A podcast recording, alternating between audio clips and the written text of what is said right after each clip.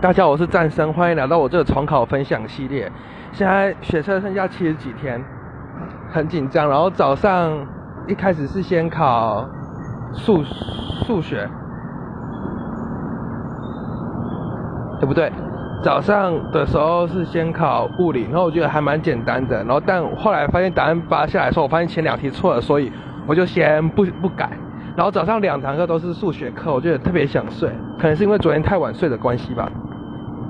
本教是排列组合，然后已经从 C 和 H 都也开始教了。我觉得这是老师教的蛮好，就是有整理，就是有分组分队，这个整理的还蛮好的，可以让我们如何判断。